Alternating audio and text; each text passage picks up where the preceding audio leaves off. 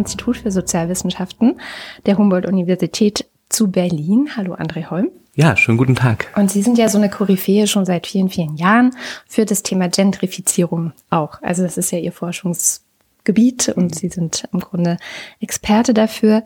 Und bevor wir jetzt über die Mietendecke und die ganze aktuelle Debatte reden, die dahinter steckt, ein häufiges Argument, was ich höre, wenn es darum geht, ja, warum sollte man denn eigentlich was dagegen tun, ist, es muss ja nicht jeder oder jede in der Stadt leben.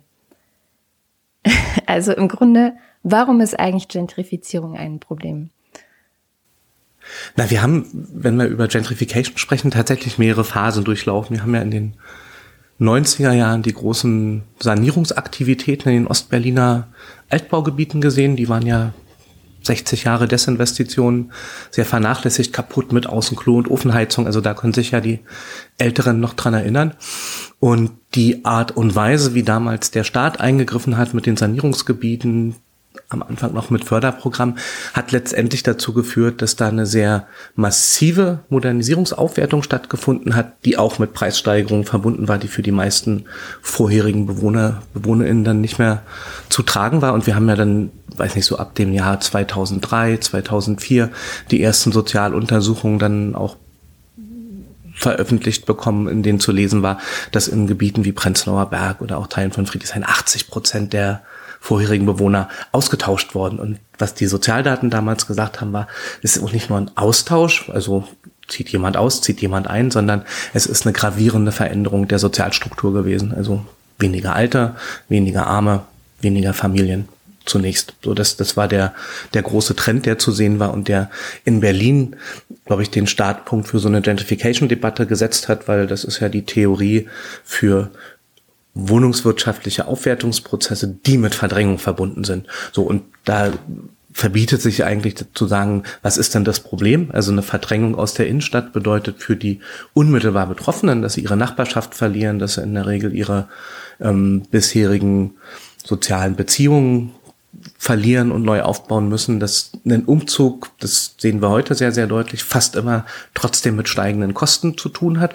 Und man kann es auch nochmal gesamtgesellschaftlich sehen, ähm, die Entmischung von Stadtteilen, also in dem Moment, wo wir sagen, gut, dann sollen sich halt nur noch die Reichen die Innenstadtviertel leisten, das führt natürlich zu einer Minderung des sozialen Zusammenhalts. Und ähm, wir könnten, gibt es auch einige Studien, vor allen Dingen in London und amerikanischen Großstädten, die tatsächlich das Problem ähm, adressieren, dass diejenigen, die in sehr homogen, auch sozusagen besser verdienenden, besser gestellten Nachbarschaften wohnen, letztendlich einen Mangel an gesellschaftlicher Erfahrung mit sich bringen. Also das, das ist sozusagen auch ein Defizit für alle anderen, wenn ich eigentlich nur noch in so einem ähm, wattigen Kokon der besser verdienenden und ökologisch orientierten lebe. Und ähm, da könnte man fast sagen, dass die Gentrification-Diskussion im Bezug auf die Stadt das vorweggenommen hat, was wir heute in der digitalen Welt diskutieren, wenn wir von den Bubbles reden, wenn wir von, von, von sozusagen der Einschließung in Enklaven sprechen, die gar nichts mehr miteinander zu tun haben. Und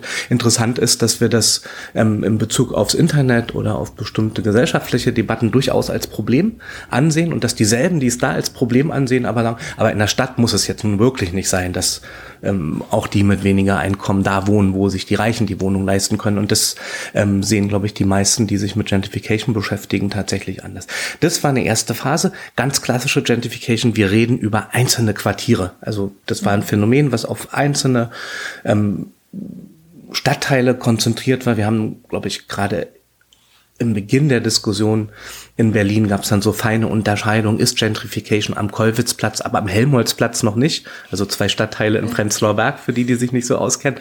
Und ähm, heute ist das eine völlig absurde Frage, ja, dass mhm. man, ja, der ganze Prenzlauer Berg ist doch irgendwie jetzt so ein Viertel der Besserverdienenden geworden und der Friedrichshain und eigentlich große Kreuzberg. Teile der Innenstadt. So, mhm. in Kreuzberg und Neukölln war es tatsächlich anders. Das waren ja die nächsten Etappen, die dann nach der Jahrtausendwende in den Fokus gerieten.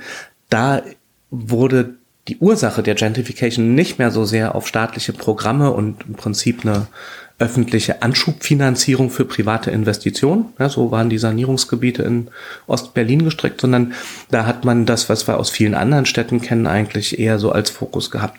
Gesagt wurde, na ja, das ist so eine Art kulturelle Aufwertung, die zu einer symbolischen Wertsteigerung der Quartiere wohnt, da führt. Da ziehen die Künstlerinnen hin, die Studierenden, ähm, die Viertel bekommen einen guten Ruf und werden dann attraktiv. Und weil sie attraktiv werden, werden sie auch für Investoren und ähm, besser verdienende interessant. Und also diese klassische Pionier-Gentrification Metapher, die wurde dort, dort verwendet. Und wenn wir heute uns diese Prozesse anschauen, ähm, sowohl in den Ostberliner Quartieren als auch in den Westberliner Innenstadtquartieren, da merken wir ganz schnell, du kannst ähm, Verdrängungsdynamiken heute weder aus staatlichen Programmen noch aus solchen symbolischen Aufwertungen beschreiben. Ja? Also, weiß nicht, wer sich die Daten anschaut, in einem Stadtteil wie Moabit, ja, also da steigen die Mieten, da steigt die Zahl der Eigentumswohnungen, da steigt die Verdrängungsquote, wenn man sie misst. Und niemand würde sagen, das ist ja kein Wunder, das ist ja wirklich ein hipper Stadtteil geworden. Ja, also ja. wahrscheinlich kennen die allerwesentlichen Moabit gar nicht, ist ein Innenstadtteil, der weder einen guten noch einen schlechten Ruf ist hat, sondern einfach nur da ist. Ja. So, und, und ähm, das, das ist, ist ein Phänomen, also dass wir eine Gentrification haben ohne diese symbolischen, kulturellen, lebensstilbezogenen Begleiterscheinung. Und ein zweiter Punkt ist, dass es ganz ähnliche Prozesse in Vierteln gibt, die gar nicht mehr in der Innenstadt liegen. Also dass es in Lichtenberg solche Geschichten gibt, dass es im Wedding Geschichten gibt in Teilen von Charlottenburg, die nicht zum immer guten Teil von Charlottenburg gehören, also wenn man Charlottenburg Nord denkt.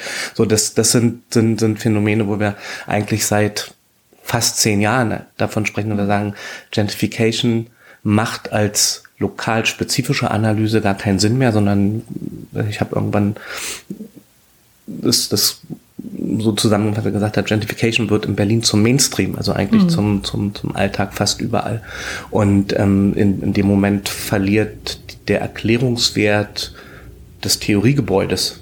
Das waren eigentlich immer Erklärungsansätze, die erklären, warum ein Viertel sich anders als der Rest der Stadt entwickelt. Und jetzt sehen wir aber, Gentrification ist eigentlich der Standard geworden und diese Verdrängungsdynamiken.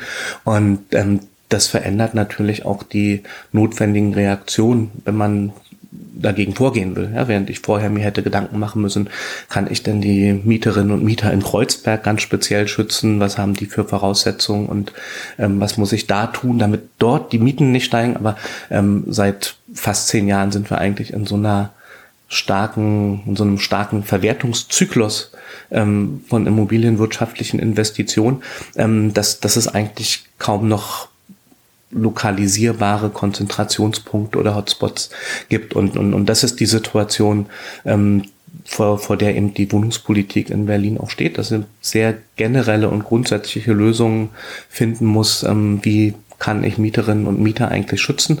Und dazu kommt, wenn Gentrification eben nicht auf einzelne Teile beschränkt bleibt, dann wird es natürlich zu einer fast schon zynischen Aussage, wenn ich sage, muss ja nicht jeder in den teuren Stadtteilen wohnen. Ja, also in dem Moment, wo fast alles teuer wird, wenn wir etwa auf die Neuvermietungsmieten schauen, dann ähm, ist es eigentlich die Aussage, naja, Arme haben in Berlin gar nichts zu suchen. So und, und ähm, das würde, glaube ich, im Moment ist es noch ein Tabu das so deutlich mhm. zu formulieren von den allermeisten.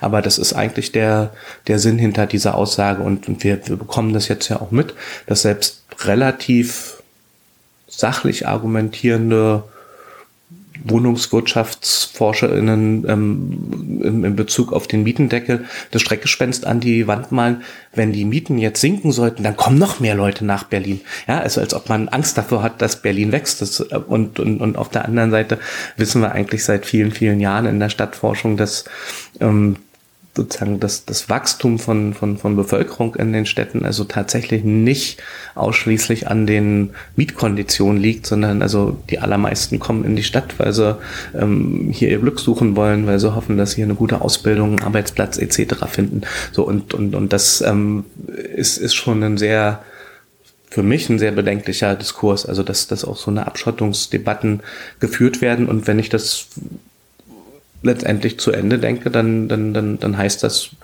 sinkende Mieten kommen noch mehr Leute nach Berlin, dann heißt das, ähm, eigentlich haben die Leute, die auf geringe Mieten angewiesen sind, hier nichts zu suchen. So, ja. und, und das ist eine Aussage, ähm, die wir so, glaube ich, nicht stehen lassen können und wo es auch wichtig ist, dass Politik dagegen steuert. Jetzt gibt es ja ganz aktuell den Versuch, tatsächlich dagegen zu steuern mit diesem Mietendeckel, der ähm, irgendwie in ganz Deutschland mittlerweile die Leute auf die Barrikaden ruft. Äh, Holger meinte letzte Woche in der Wochendämmerung, vielleicht ist es deswegen, weil äh, die Leute Angst haben, es könnte funktionieren und dann könnte ihnen das auch blühen und das wollen sie nicht, weil natürlich alle jetzt ihre Schäfchen ins Trockene bringen wollen. Ähm, aber ich habe auch natürlich ähm, versucht, mal so ein bisschen die Kritik zu sortieren, also zu gucken, was ist denn vielleicht ein Aspekt, den man sich anschauen müsste. Und ein Aspekt, den ich gefunden habe, ähm, ist jemand, der in Stockholm gewohnt hat, ziemlich lange Zeit. Also in Stockholm, Schweden gibt es ja auch ganz starke Regulierungen, die eben die Mieter schützen sollen, die dafür sorgen sollen, dass Leute nicht, also dass diese, diese Mieträume, in denen sie wohnen, nicht nur zu reinen Spekulationsobjekten werden oder dass das Ganze ein Investment ist, sondern dass es eben ihr Zuhause bleiben kann. Und was sich aber darunter entwickelt hat, ähm, ist so eine Art Schwarzmarkt, obwohl es verboten ist, äh, zigtausendfach unterzuvermieten. Aber gibt es eben solche Verträge und die Vormieter, ähm, ja, erpressen im Grunde die möglichen Nachmieter oder äh, kassieren sehr viel Geld, damit an diese Wohnung rangekommen wird. Also das Problem sozusagen ist, es gibt trotzdem zu wenig Wohnungen. Das ist das eigentliche Problem. Das heißt, selbst wenn die Wohnungen sehr billig werden, entsteht so eine ganz komische Dynamik, dass Leute versuchen, dann wieder anders Profit daraus zu schlagen, dass es so eine Knappheit gibt. Wie begegnet man solchen Szenarien? Na, ich glaube, indem man auf die Berliner Realitäten tatsächlich schaut, und das ist ja im Moment auch schon so, dass letztendlich ein Bestandsmietvertrag zu Mietspiegelniveau, also Mieten zwischen 5 und 6,50 Euro netto kalt pro Quadratmeter im Vergleich zu den Neuvermietungsmieten einen extrem hohen Vorteil haben. So, und das kennen wir auch, dass da, wo Menschen umziehen wollen, ähm, eher gesucht wird, kann ich hier Nachmieter finden, kann ich die Wohnung an Bekannte, an Freunde weitervermieten, weil es sich quasi im Selbstverständnis von vielen Mieterinnen und Mietern verbietet, diese günstige Miete aufzugeben. So ja. und, und das, das, das heißt also, die, diese Situation ändert sich jetzt nicht so sehr, außer dass der sozusagen spezifische und, und vor allen Dingen relationale Vorteil einer günstigen Mietwohnung im Bestand ähm, sich auflöst, weil wenn der Mietendeckel so wirkt, wie er wirken soll, ja auch die neu vermieteten Wohnungen günstiger sind. Und das heißt, eigentlich müssten diese Effekte, die es jetzt ja auch schon gibt, sogar zurückgehen. So und und das ähm, ist ist, ist für mich ein, ein, ein Scheinargument und ähm, sozusagen ganz unabhängig davon, ähm, dass, dass es sozusagen etwas anprangert, ähm, was so ein bisschen absurd ist, also weil es sozusagen letztendlich anprangert, ähm, wenn ihr die Mieten deckelt, dann macht doch tatsächlich jemand Gewinn mit den Mieten. Ja, und, und für, für die Mieterinnen, die die erhöhte Miete entweder an den Vermieter oder an den Untervermietenden zahlen, ähm, macht es eigentlich keinen Unterschied. Aber der Aufschrei ist in dem Fall dann da, ähm, wenn ich sage, das geht jetzt nicht mehr an die rechtmäßigen Eigentümer, mhm. sondern an, also irgendjemand anders ähm, akkumuliert diesen Vorteil. Ja, und, und, und ich glaube aber, dass, dass das in der Tendenz ähm, schon, schon jetzt versucht wird, mit Untermietverhältnissen und mit der Weitergabe von Wohnungen, ähm, dass das häufig eine Form der Selbstverteidigung von, von, von Mieterinnen ist, ähm, günstige Mieten zu halten, weil jeder weiß, wenn, wenn die Wohnung jetzt gekündigt wird, neu vermietet wird, dann verdoppelt sich der Preis und dann ist für niemanden etwas gewonnen. Ja, und, und, und, zum Teil sind es ja auch so Konstellationen, dass weiß nicht, Menschen ziehen aus der Wohnung aus, um eine Familie zu gründen, wollen sich aber diese Sicherheit ähm, noch frei halten, da vielleicht doch wieder zurückzuziehen, falls das nicht klappt. Und also wir können uns eine ganze Reihe von biografischen Situationen vorstellen, in denen es durchaus rational ist, die Option auf eine günstige Miete in Berlin ähm, sich zu erhalten. Und das wird auch viel gemacht. Und, und, und es gibt aber das sagt ja dann auch schon der Begriff von, von so einem Schattenmarkt oder von einem grauen Wohnungsmarkt ja auch schon über die Jetzt-Situation kein, keine Daten. Und, und ähm, in, in, in dem simplen Verständnis, dass ähm, diese grauen Wohnungsmarktaktivitäten ähm, vor allen Dingen dann stark sind, wenn die günstige Wohnung etwas Besonderes ist. Ja, also da könnten wir jetzt mit diesen Markttheorien des knappen Gutes, also es gibt wenige günstige Wohnungen und die werden quasi wie Goldstaub untereinander weitergehandelt. Ähm, diese Situation soll sich ja auflösen und das ist eigentlich das Hauptargument für den Mietspiegel und zumindestens diese Sorge kann man, glaube ich, den meisten nehmen. Ich sehe nicht die Gefahr, dass, dass sich diese Verhaltensweisen verstärken dadurch. Ja, zumal wir ja parallel und unabhängig vom Mietspiegel eine, äh, von, von dem Miet, Miet, Mietendeckel, der jetzt diskutiert wird, ähm, gerade eine Reihe an Neubauaktivitäten haben. Es gibt irgendwie den Stadtentwicklungsplan Wohnen, der sagt, bis 2030 sollen fast 200.000 Wohnungen gebaut werden. Es gibt ähm, eine relativ stabile Zahl an Baugenehmigungen und an Baufertigstellungen. Gerade die ähm, öffentlichen Wohnungsbaugesellschaften haben sogar steil ansteigende Zahlen. Die hatten eine lange Anlaufphase irgendwie, in, also weil, weil sie ja über 15 Jahre gar nicht gebaut haben, mussten das jetzt erst wieder lernen. Also da sozusagen finde ich die sozusagen, ja, das Schreckgespenst, ähm, es wird dann gar nicht mehr gebaut, ähm, tatsächlich ähm, auch, auch nicht, nicht besonders zielführend. Das heißt, damit wäre auch das Argument, was auch häufig kommt, ein Mietendeckel führt jetzt nicht zu neuen Wohnungen, auch so ein Stück weit entschärft, weil das gleichzeitig auf einer anderen politischen nee, ein, Entscheidung. Ein Regenschirm führt auch nicht zu Sonnenschein, sondern schützt vor Regen. Also das, das äh, sind, sind, sind ja Diskussionen, die sozusagen nichts miteinander zu tun haben und man sozusagen, ich halte auch nicht viel davon, dass das dass, ähm, sozusagen gegeneinander auszuspielen. Ich kann ja auch sagen, also selbst 10.000 Sozialwohnungen pro Jahr ähm, führen nicht dazu, dass Mieterinnen, die in einem Kreuzberger Altbau wohnen, jetzt besser geschützt sind, wenn dort ein Vermieter ist, der sehr viel Geld aus dieser Wohnung verdienen will. Ja? Und, und, und, und das gegeneinander auszuspielen, ist ist, ist mir zu simpel und eigentlich wissen auch alle, die sich da jetzt zu Wort melden, weil sie sich mit Wohnungspolitik in der Regel ja schon länger beschäftigen, dass es überhaupt nicht sozusagen den einen Königsweg gibt, wo ich also ein Instrument jetzt ansetze und, und dann sind alle Probleme gelöst. Ja, und, und, und, und das, dass wir uns die letzten zehn Jahre haben einreden lassen, bauen, bauen, bauen ist die einzige Lösung. Das hat viel damit zu tun, ähm, dass das eine sehr, sehr simple Parole ist und dass es sehr, sehr viele gibt, die die ähm, in der Öffentlichkeit getragen hat. Warum haben das so viele in die Öffentlichkeit getragen? Weil im Prinzip alle, die professionell mit Wohnungen, Bauwirtschaft, Wohnungsvermietung zu tun haben, an diesem Baugeschäft profitieren und äh, nicht profitieren, wenn ich andere Instrumente, ja, Milieuschutzsatzung oder ähm, Mietpreisregulation, Mietpreisbremse, Mietendeckel etc. setze. Und das ist sozusagen spiegelt schon auch die gesellschaftlichen Machtverhältnisse in dem Feld des Wohnens wieder. Ja? Mieterinnen haben eine relativ geringe Stimme. Das sind diejenigen, die ein ganz klares Interesse daran haben, dass die Mietpreise nicht so hoch sind, egal ob im Neubau oder im Bestand. Und fast alle anderen ähm, sind Teil derer, die ähm, tatsächlich an dem Geschäftsmodell Immobilienmarkt und, und, und Wohnungsherstellung auch verdienen wollen. Ein weiteres Argument hat ja sich ein bisschen entkräftigt, aber vielleicht auch nicht ganz. Ähm, ist oft vorgebracht worden, wenn jetzt jemand zum Beispiel eine Immobilie erworben hat oder ein Grundstück, um darauf eine Immobilie zu bauen und hat das erworben mit einer bestimmten Rechnung. Ja, zum Beispiel, ich nehme 15 Euro pro Quadratmeter und ähm, jetzt auf einmal ähm, müsste die Person dann vielleicht nur die Hälfte oder dürfte nur die Hälfte nehmen. Jetzt auf die Neubauten trifft es ja nicht mehr zu. Also da wurde ja ein bisschen dann äh, von dem ersten Entwurf zum zweiten noch mal ein bisschen was verändert. Na, der Neubau war, glaube ich, in, von Anfang an in allen Diskussionen immer ausgenommen, wenn man sozusagen sich ja auch der Situation bewusst ist, dass man die Neubauaktivitäten dadurch nicht bremsen will. Und in den anderen Fällen, ja, es wird so eine Fälle geben. Es wird Fälle geben, in denen jemand ein Altbauhaus gekauft hat in der Innenstadt und kalkuliert hat, dass man da 15 Euro Miete pro Quadratmeter nehmen kann. Aber da kann ich sagen, das ist eine Rechnung, die die Verdrängung der Mieterin mit einkalkuliert hat, weil in alten Bestandshäusern, die jetzt keinen Luxussanierungsstandard haben, zahlen die Menschen in Berlin eher sechs oder sieben Euro pro Quadratmeter. Und wenn ich sozusagen die Rechnung ohne den Mieter mache und ohne die tatsächlichen Mietverhältnisse, dann kann ich sagen, das ist eine Spekulation. So und, und dass, dass der Staat nicht dafür verantwortlich ist, sozusagen spekulative Ertragserwartungen zu befriedigen.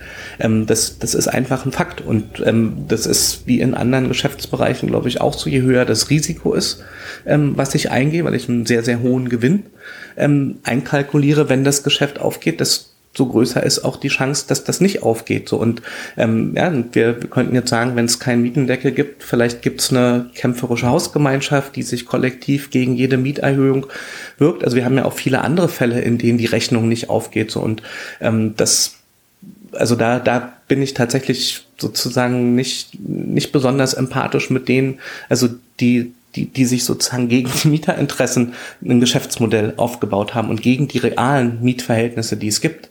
Ja, und für alle anderen, diejenigen, die sagen, ich kaufe das Haus so, dass ich es mit den jetzigen Mieteinnahmen und leichten Mietsteigerungen in den nächsten 20 Jahren refinanzieren kann, für die ist der Mietendeckel auch kein Problem, weil nämlich die Durchschnittsmieten ja weiter gehalten werden.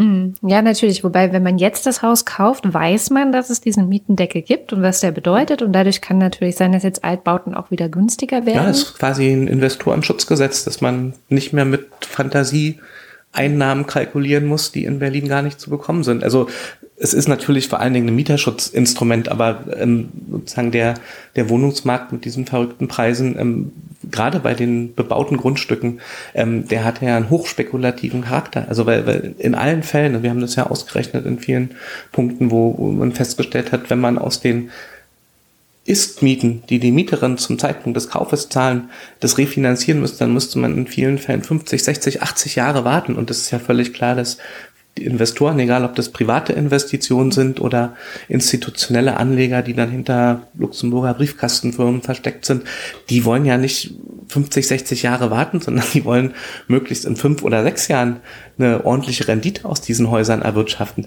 So und und und das ist einfach ein Geschäftsmodell, was was von vornherein ähm, die Verdrängung von Mieterinnen und Mietern in Berlin einkalkuliert hat und ähm, dass man da jetzt ähm, als Politik nicht weiter tatenlos zusieht und sagt, dann macht doch bitte Freiheit des Marktes, muss jeder wirtschaften können, wie er möchte. Das finde ich grundsätzlich richtig, zumal wir ja eine Regierungskoalition haben, wo alle drei Parteien in der letzten Wahl versprochen haben, sie wollen was zur Mietenfrage machen. So und, und, und in der Verantwortung stehen die jetzt auch. Ja, und können jetzt auch nochmal den Koalitionsvertrag durchgehen. Da steht an keiner Stelle, wir wollen spekulative Ertragserwartungen von institutionellen Anlegern schützen. Ja, sondern da steht drin, günstiges Wohnen für alle. So zehn Seiten lang definiert. Und das, was jetzt passiert, ist, ist Teil von diesem Programm. Ein anderer Kritikpunkt, den ich gehört habe, ist, dass sozusagen dieser Mietendeckel für alle Bezirke gleich gilt. Und also so ein Unverständnis herrsche, dass man in Marzahn dann quasi die gleichen Mieten zahlen würde wie in Mitte. Und ob das nicht an der Realität vorbei ist, ob es da nicht dann doch eine Art Staffelung äh, sinnvoll wäre, je nach Attraktivität der Wohnlage sozusagen. Ja, na, die Wohnlage ist ja ein sozusagen immobilienwirtschaftliches Konstrukt. Also das sind ja all die Witze, die immer damit anfangen, treffen sich zwei Immobilienmakler und unterhalten sich über die Qualität der Wohnung und die drei Kriterien Lage, Lage, Lage sind die wichtigsten. Ja, eigentlich kommt es gar nicht darauf an, wie die Wohnung ausgestattet ist und davon wegzukommen, ist, ist glaube ich, ein, ein erster wichtiger Schritt, dass man sagt, nee, ähm, die Wohnung ist zunächst erstmal Behausung, die eine bestimmte Qualität hat, die eine Ausstattung hat. Ähm, das wird im Übrigen ja in, in, im Mietspiegel schon, schon jetzt über die unterschiedlichen Baualtergruppen und, und, und, und Ausstattungsstandards reflektiert, der ja auch für den Mietendeckel ähm, maßgeblich ist.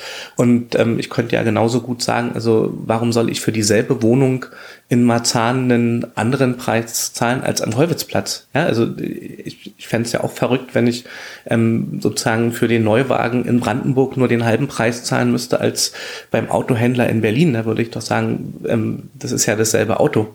So. Und im Übrigen sind die Preise ja auch nicht gleich, weil tatsächlich der Wohnungsbestand in Marzahn einer ganz anderen Baualterklasse gehört, die niedriger eingestuft ist als die Altbauten, ähm, die es in der Innenstadt gibt. Also da reflektiert man schon auch über die Baualtergruppen ähm, die Verhältnisse so. Und dann können wir uns fragen, wo kommen denn diese Preise her?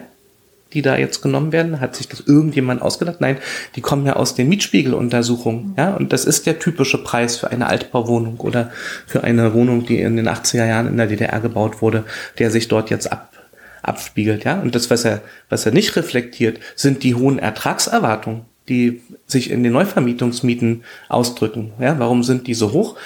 Weil man einen sehr, sehr hohen Preis für ein Haus in Kreuzberg oder in, in, in Mitte bezahlt hat, ähm, in dieser Hoffnung, dass man da zum doppelten oder dreifachen Preis vermieten kann. So, aber in dem Moment, wo wir dann, die wir wollen, dass alle wo, hier wohnen können, ähm, muss ich das auch konsequent also sozusagen ein, einschränken. Und ich finde deshalb ähm, das, das ein sozusagen sehr konsequenten Schritt, dass auf eine Lagedifferenzierung verzichtet wird im Mietendeckel und ähm, wir können auch von der anderen Seite nochmal rangehen. Ein Haushalt mit einem durchschnittlichen Berliner Einkommen ähm, sozusagen ist ja in Mitte nicht in der Lage, eine höhere Miete zu zahlen als in Marzahn. Und das Ziel ist aber, dass ja auch die mit den durchschnittlichen Einkommen ähm, in diesen angeblich angesagten Teilen der Stadt wohnen können. So und also auch auch aus diesen wir wollen eine sozial gemischte Stadt erhalten oder sozusagen wiederherstellen, ist es nur konsequent zu sagen, es gibt eine Differenzierung nach Ausstattung. Also wer eine Substandardwohnung hat, wo es vielleicht kein richtiges Bad oder ähm, irgendeine altertümliche Heizung gibt, der zahlt weniger, aber für dieselbe Wohnung soll man ungefähr denselben Preis bezahlen. Das ist die Idee von, von dem Gerechtigkeitsimpuls, der, der für mich in diesem Mietendeckel deutlich wird. Mhm. Jetzt ganz vieles von dem, was wir heute an Mietsituationen in Berlin haben, ist ja auch irgendwie vergangene Fehler in politischen Entscheidungen. Also die ganze Frage nach dem sozialen Wohnungsbau. Ich wohne selber in einem Wohnblock, der erstens genossenschaftlich ist, aber bis zu diesem Jahr auch noch äh, Sozialwohnungen waren mhm. und jetzt aber ausläuft und natürlich nicht erneuert wird. Und das passiert ja gerade ganz vielen, weil er in den 90er Jahren viel gemacht wurde und auch eben an mhm. sozialen Wohnungsbau. Jetzt äh, 30 Jahre später ist das eben mhm. hinfällig. Ähm, wie, wie kann man denn diese verpassten ja, ich sag mal, Jahre in der Politik, wo das eben gar nicht antizipiert wurde, dass es diese Probleme irgendwann hervorrufen würde. Wie kann man das denn irgendwie wieder ausgleichen? Also zum Beispiel in den Sozialwohnungen. Na, ist tatsächlich ein wirklich dramatischer Einschnitt oder Raubbau an allen wohlfahrtsstaatlichen Versorgungselementen der, der, der Berliner Wohnversorgungssysteme und so, wenn wir sozialen Wohnbau nehmen, also das heißt, da sind ja geförderte Wohnungen, wo es Mietpreis- und Belegungsbindung gibt. Und Anfang der 90er Jahre waren es, glaube ich, 360.000, diese geförderten Wohnungen. Jetzt sind es weniger als 100.000. Also es hat sich sozusagen auf weniger als ein Drittel abgeschmolzen. Und bei den öffentlichen Wohnungen, also die, die dem Land Berlin selber gehören, ist eine ähnliche Entwicklung, 500.000. Und jetzt ist man weil es gerade anfängt wieder zu steigen seit ein paar Jahren auf 300.000. Also die haben sich fast halbiert. So und, und das, das heißt, dass wir insgesamt ähm, das, das Fundament der sozialen Wohnversorgung im Prinzip verspielt haben. Ja? Und einerseits durch Privatisierungsentscheidungen ähm, in den 90er und 2000er Jahre die öffentlichen Wohnungen zu verkaufen. Am bekanntesten ja dann immer der Komplettverkauf der GSW mit den 64.000 Wohnungen an den Vor -Vor Vorgänger ähm, der Firma, die jetzt als Deutsche Wohnen ähm, große Bestände in Berlin verwaltet.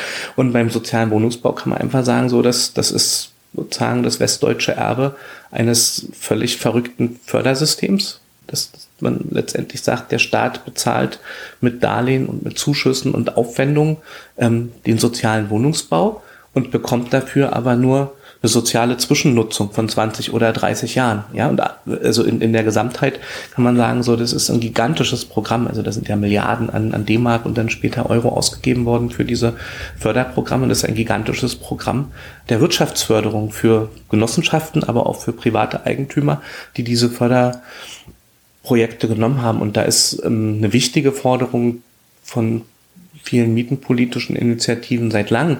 Ähm, wenn ihr weiter fördert, dann macht es mit Dauerförderung, macht es mit Programmen, die eine dauerhafte Bindung hervorbringen und ähm, das setzt sich nicht, nicht durch. Also wir, nicht, im Bund werden ja die Wohnraumförderprogramme gerade wieder aufgestockt. Ja, da kann man einerseits sagen, immerhin ähm, gibt wieder sowas wie sozialen Wohnungsbau, aber der Grundfehler dass das eine Wirtschaftsförderung mit sozialer Zwischennutzung ist, der wird einfach fortgesetzt und da ähm, all, all diese Diskussionen, eine Gemeinnützigkeit wieder neu einzuführen und, mhm. und, und, andere Wege, eine dauerhafte Bindung hervorzuhoben, sind, sind, sind alle völlig verhallt. So. Und das, das sind auch die Punkte, die mich in der wohnungspolitischen Debatte ähm, total also aufregen. Also dass, dass, dass gerade diejenigen, ähm, die jetzt, wenn so eine Mietendeckel kommt oder auch wenn es die Enteignungsdiskussion gibt, ähm, sozusagen Riesenaufschrei machen, so hätte es nicht mildere Mittel gegeben. Es sind dieselben, die schon bei der Mietpreisbremse, wo es nur um so eine Kappung von Neuvermietungsmieten über dem Durchschnitt ging,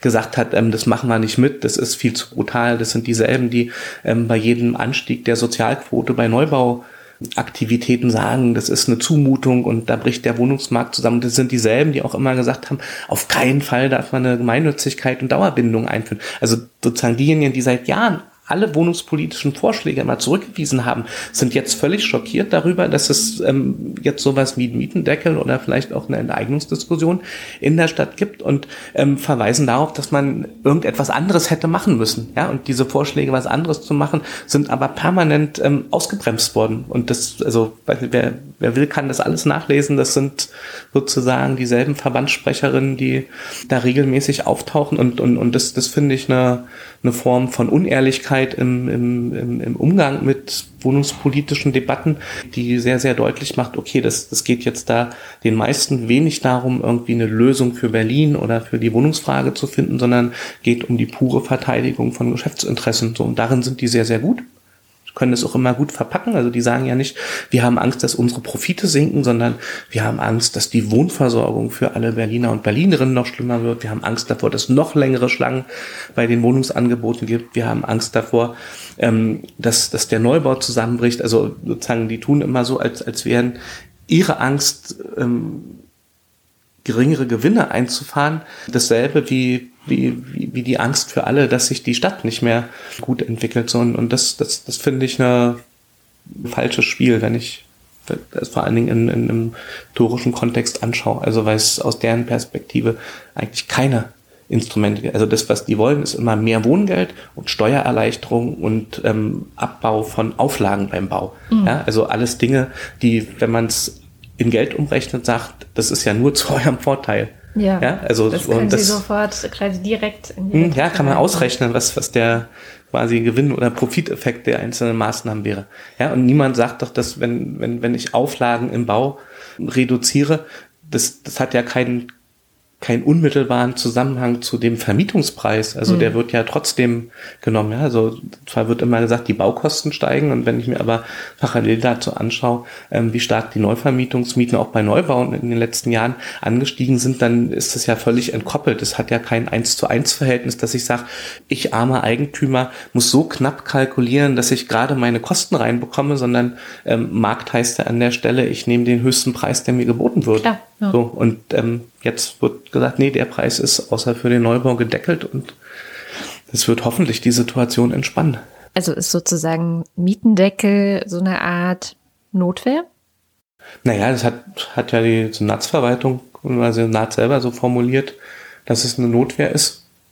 Es ist im Moment ja in, in, der, in der Konzeption vor allen Dingen erstmal eine sozusagen auch zeitweilige, also temporäre Maßnahme, die ähm, für fünf Jahre, weiß nicht, im ersten Diskussion wurde gesagt, eine Atempause verschafft und, und, und glaube, das, das Bild ist relativ wichtig, weil, weil, weil es bedeutet so, wie, wie nutze ich denn diese fünf Jahre, ja, in, in, in denen mir, ja, wir können jetzt ein so ein Beispiel machen, so, ähm, wir haben irgendwie steigende Zahlen für einen geförderten Wohnungsbau, das ist da zwei, drei und irgendwann fünf und sechstausend geförderte Wohnungen pro Jahr gefördert werden, um Menschen mit geringem Einkommen, die BBS-Berechtigung haben, mit Wohnung zu versorgen. Und wenn ich gleichzeitig im Bestand sozusagen immer weitere Mieteskalation zulasse, dann heißt das, dass, dass ich sozusagen so viel sozialen Wohnungsbau bauen kann, wie ich möchte. Er wird nie ausreichen, um alle, die es brauchen, mit den günstigen Wohnungen zu versorgen. So, und, und das heißt schon allein, um, um die Sinnhaftigkeit der sozialen Neubauprogramme aufrechtzuerhalten, muss ich was tun, damit ich die sozusagen Mietsteigerung im Bestand drossle oder einfriere, ähm, wie es jetzt mit der mit dem Mietendeckel ja auch versucht wird. So und das ähm, ist insofern schon eine sozusagen ziemlich sinnvolle Maßnahme, ob jetzt eine Notwehr ähm, ist. Also das, das, hat sich ja auch viel mit den juristischen Hintergründen. Also es muss, es ist ein harter Eingriff, ähm, der auch ungewöhnlich ist. Ähm, das war ja also so eine landesrechtliche Preisregulierung ist sozusagen im Bereich der Wohnungsversorgung bisher kein Standard. Also es ist ein Experiment, das wird das erste Mal stattfinden. Und ähm, von daher, also ist da sicher auch schon ähm, viel an, an Rechtfertigungsargumentation notwendig und ähm, ob das jetzt eine Notwehr ist. Also eine Notwehr ist, ist das, was ja, Hunderte und Tausende Mieterinnen und Mieter in der Stadt seit vielen Jahren machen, die versuchen mit Anwälten, mit Öffentlichkeitsarbeit, mit kleinen Demonstrationen und Kundgebungen sich gegen ihre Vermieter zu wehren, die sie aus den Wohnungen drängen wollen. Das ist eine reale Notwehr und ich würde sagen, hier sieht man jetzt schon sowas wie ein souveränes Staatshandeln, was sagt, ich übernehme jetzt öffentliche Verantwortung für diese Fragen. Also es ist eigentlich ja ein Unding, dass sich ähm, in, in einer Stadt, die, die sich die soziale Wohnversorgung eigentlich auf die Fahnen geschrieben hat, ähm, bisher Mieterinnen und Mieter kollektiv aber immer selber drum kümmern mussten. So, und ähm, das wissen wir auch. Ähm, eine soziale Wohnversorgung wird uns nicht von Privaten gegeben, sondern kann nur in öffentlicher Verantwortung erstellt werden. Und jetzt ist sozusagen hier in einem Bereich öffentliche Verantwortung sichtbar. So, und insofern, also würde ich denken, so, das ist jetzt keine Notwehr, es ist eigentlich auch keine Ausnahmesituation, sondern das ist das, was in einer Stadt, wo 85 Prozent Mieterinnen und Mieter sind, die allermeisten Leute von ihrem Staat erwarten dass er sich nämlich schützend vor sie stellt. Eine letzte Frage. Ähm, sie sind ja relativ positiv gegenüber dem Mietendeckel. Gibt es auch was, was Sie vielleicht kritisch sehen oder skeptisch oder wo Sie denken, oh, das könnte vielleicht doch nach hinten losgehen?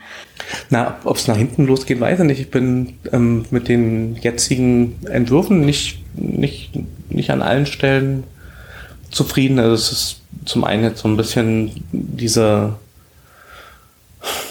Sprunghaftigkeit, die offensichtlich den politischen Diskussionen geschuldet ist. Also als die ersten Entwürfe ähm, herauskamen, waren ja die Werte auch nochmal geringer und hieß es, ja, und wie, wie legt man diese Werte fest? Weil gesagt wurde, das sind die Referenzwerte zu dem Zeitpunkt, an dem der Berliner Wohnungsmarkt noch in Ordnung war. Ja, und dass ich jetzt innerhalb von quasi einer Woche ähm, feststelle, ähm, der Wohnungsmarkt war nicht 2011, sondern auch noch 2013 in Ordnung, das finde ich nicht besonders gut begründet. So, also und bin da auch gespannt, wird sicher eine detaillierte Begründung finden. Ich finde die Absenkungsmechanismen, die im Moment diskutiert werden, ähm, tatsächlich für ein Regulationsinstrument im privaten Vermietungsgeschäft unpassend. Also das letztendlich ja in dem jetzigen Entwurf gesagt wird, also da, wo die Miete mehr als 30 Prozent des Einkommens beträgt, ähm, da kann auf die Oberwerte abgesenkt werden. Und das ähm, führt tatsächlich ja dazu, dass, dass eine Selektivität, die es sowieso schon gibt, dass Vermieter, Vermieterinnen lieber an Besserverdienende vermieten, nochmal einen zusätzlichen Schub bekommt. Ja, da ist die Panikmache, die jetzt gerade ist, ähm, dann kriegen Arme gar keine Wohnung mehr. Das stimmt natürlich nicht, weil es ja ganz viele Wohnungen gibt, die auch unterhalb dieses ähm, dieser Obergrenze jetzt schon sind und bei der Wiedervermietung diese Obergrenze auch nicht überschreiten dürfen. Und ähm, für die Vermieter, die also geringe Mieten haben und auch bei der Wiedervermietung geringe Mieten haben, macht es gar keinen Unterschied, sondern es ist vor allen Dingen für diejenigen ein Risiko, die sehr hohe Mieten haben. Ja, und da kann ich sagen, also diejenigen, die jetzt schon für 14, 15 Euro pro Quadratmeter vermieten, die suchen sich in der Regel auch schon jetzt nicht die Geringverdiener aus. Also so, und, und trotzdem ist, ist, ist das ein komplizierter Mechanismus. Was auch unklar ist, ist, ähm, welches Einkommen, welche Miete wird eigentlich bei dem Absenken maßgeblich.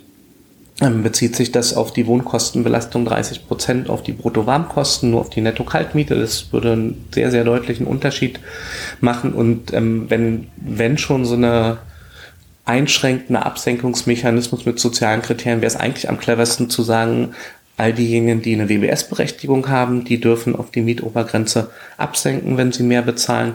Es würde uns A würde es die, die Ämter davon entlasten, jetzt hier Mietbelastungsquoten auszurechnen und nicht zu wissen, wie soll ich jetzt mit Heizkosten umgehen, die aber vom Mieter selbst gezahlt werden und in einer anderen Wohnung sind die aber Teil der warmen Betriebskosten. Also da sozusagen, also sehe ich tausend Tabellen vor mir, die dann unterschiedliche Varianzen ausbringen.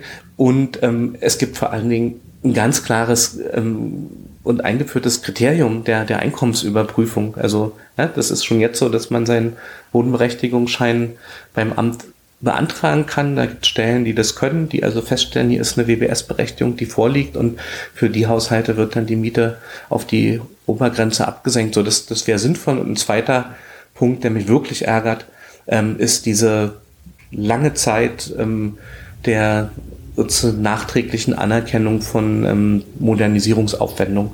Da wird ja gesagt, also diejenigen, die weiß nicht, bis zu 15 Jahre in der Vergangenheit ähm, die Wohnung modernisiert haben, die dürfen zusätzlich zu den Obergrenzen, die festgelegt sind, die aus dem Mietspiegel kommen, ähm, auch noch eine Modernisierungsumlage quasi, einen Modernisierungszuschlag von bis zu 1,40 Euro pro Quadratmeter aufschlagen.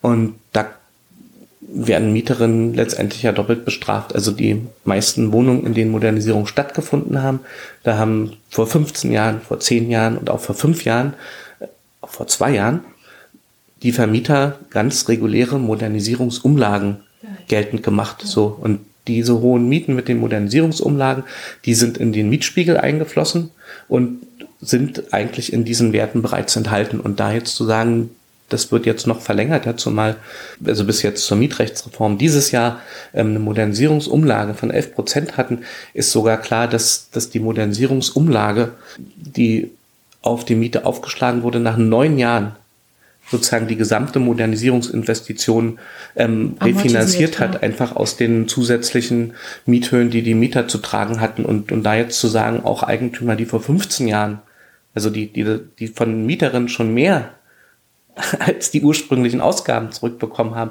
die dürfen jetzt auch künftig noch mehr dafür nehmen. Das finde ich eine völlig absurde Vorstellung, also wo, wo weiß nicht, die wohnungspolitischen Debatten zum, zum Mietrecht ja eigentlich in die Richtung gehen zu sagen, nee, ähm, Modernisierungsumlagen sind eigentlich eine völlige Fehlkonstruktion in der Logik der Mietberechnung und ähm, die sind ja in den Standard ähm, Definition und einen Ausstattungsstandard schon, schon enthalten und da berücksichtigt. Und ähm, da finde ich, ist eine, ist eine Überarbeitung und zu sagen nochmal sehr dringend notwendig. Na, dann hoffen wir mal, dass es die auch gibt. André Holm, vielen herzlichen Dank. Bitteschön. Vielen Dank.